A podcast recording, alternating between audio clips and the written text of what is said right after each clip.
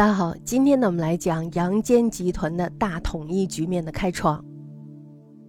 这是一个非常大快人心的消息，是吧？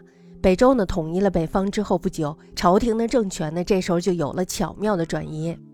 汉臣杨坚呢经过多年的准备，开始集结他的势力，成为了一个势力庞大的政治集团。杨坚的父亲是杨忠，大家知道是吧？本来呢他是北周的开国元勋。被封为随国公，并且呢受赐胡姓普六如。杨坚呢，他与武帝的时候承袭了他父亲的爵位，他的女儿呢也在武帝的时候被立为太子妃。宣帝登基以后呢，杨坚就成了后父。大家知道他女儿是太子妃，那么宣帝一登基，他女儿自然就上升了一个隔断，是吧？所以呢，他就成为了后父。从此以后呢，即在宇文氏的政权下开始抬头，这时候呢，立居高位。而且呢，具有重名，但是宣帝对杨坚还是有芥蒂的。那么就在太建十二年的时候，也就公元五百八十年的时候，宣帝死了。这时候呢，新主敬帝登基了。大家知道，新主敬帝是一个小皇帝，是吧？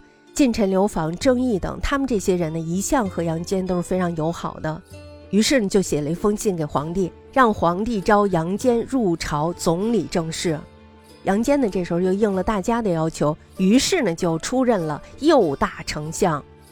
大家知道这个右大丞相是非常厉害的，是吧？他集军政大权于一身，这对于杨坚来说呢是一个非常好的机会。于是，在第二年，也就公元五百八十一年二月的时候，他把晋帝给废了。废了晋帝以后呢，他就自立为王，并且呢改国号为隋，这就是隋文帝。杨坚是隋文帝。杨坚呢，他能够在北周政权之下抬头，并且呢，终能专权，而且呢，还能迅速的篡位，是有原因的。这是因为呢，当时北周末年的时候，军政大权已经转移到了汉人的手中，也就是说呢，那时候汉人执掌大权。自从北魏末年发生六镇变乱，我们来说一下这个六镇变乱，大家不知道还记不记得了？但是我们在这儿再把它说一下，六镇起义呢，是南北朝时期北魏正光四年，就公元五百二十三年的时候。北方六镇：沃野镇、怀朔镇、武川镇、福明镇、柔玄镇、怀荒镇。这六镇中的戍族还有各族人民发动了反抗北魏王朝统治的大起义，这就是六镇变乱。大家知道，这六镇变乱的主要原因呢，是因为北魏迁都洛阳之后呢，长期戍守北边沃野等六镇的将族，那他们这时候被看不起了，是吧？并且呢，此时北部正遭遇极端的气候，导致粮草不足。六镇内部底层的镇民对高层这时候就愈发的不满。最终呢，于北魏孝明帝正光四年，就公元五百二十三年的时候，爆发了六镇起义。主要还是因为没吃的，因为他们被看不起，所以呢不给他们拨东西，这样子呢就导致了他们的叛乱。这就是我们说的六镇之乱，就是因为发生这六镇变乱，所以呢造成了东西魏的分裂。高欢还有宇文泰。虽然他们都各自拥有了善战的鲜卑军士作为他们创业的资本，可是呢，这一类的鲜卑人的数目并不是很多。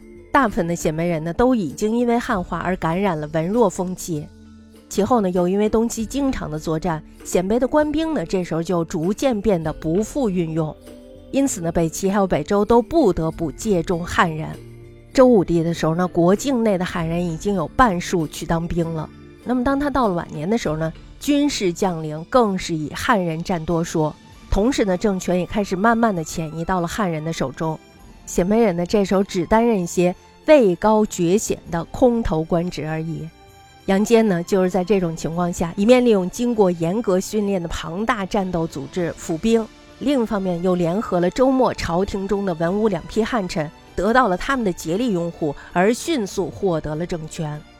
这就是杨坚能够篡位的主要原因。就是因为当时汉人执掌天下，隋政权建立之后呢，就积极的准备讨伐南方的王朝。这个时候呢，陈已经是衰败不堪了。杨坚呢，于是就动员了士兵五十一万八千人，以雷霆之势灭了陈朝。隋灭陈，这是中国历史上的一件大事儿。为什么说它是大事儿啊？就是因为这时候南北统一了。自永嘉风暴以来，大家知道永嘉风暴是吧？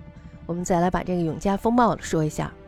永嘉风暴呢，是西晋晋怀帝永嘉五年，也就公元三百一十一年的时候，匈奴军队在刘渊的儿子刘聪的率领下，击败了西晋的京师洛阳的守军，攻陷了洛阳，并且呢大肆烧杀抢掠。而且呢还俘虏了晋怀帝等王公大臣的一场乱世。后来呢，在公元三百一十六年的时候，造成了西晋的灭亡。大家知道，西晋的八王之乱，政权呢这时候是衰微的，经济呢是残破的，社会矛盾呢也是尖锐的。蛮族这时候就趁机发动了战争。永兴元年，就公元三百零四年的时候，南匈奴的贵族刘渊呢，在左国城，也就是今天的山西省离石县起兵了。他建立了汉赵政权。永嘉三年，也就公元三百零九年的时候。汉赵两次进攻洛阳，但是都被击退了。永嘉五年，就公元三百一十一年的时候，刘渊的儿子刘聪呢，这时候就派了石勒、王弥、刘耀等等，他们率领军队去攻打西晋。那么在宁平城之战中呢，就歼灭了晋军的主力，而且呢，杀了晋的太尉王延以及诸王公。这时候呢，就攻破了洛阳，俘虏了晋怀帝，而且呢，还杀了王公市民十万余人。永嘉七年，就公元三百一十三年的时候。晋怀帝被杀死了，司马邺呢于长安继立帝位，改元建兴。后来呢，建兴四年，就公元三百一十六年的时候，刘耀这时候又攻入了长安，并且呢俘虏了晋敏帝，西晋就此灭亡。那么在公元三百一十八年初的时候，晋敏帝也被杀死了，西晋呢就这样完蛋了。这就是永嘉之乱。所以呢，自永嘉风暴以来，中国境内的分裂战乱将近三百年之久。永嘉之乱呢，使得中国北方的经济全面崩溃，中国呢再次走向了分裂。中国北部呢，这时候进入了战乱不休的五胡十六国时期，南方呢则建立了东晋政权，史称衣冠南渡。这就是永嘉之乱带来的麻烦，是吧？所以呢，自从永嘉之乱之后，中国境内的分裂战乱呢，将近三百年之久。从此呢，隋文帝再次统一了全局，并且呢，下开了李唐盛世。汉族经历了无限苦难的严冬，终于盼来了阳春的到来。一个富有崭新生机与蓬勃刚健气象的新汉族，不久呢便发挥了他的强大潜力，在历史上呢创造了一个不朽的伟业。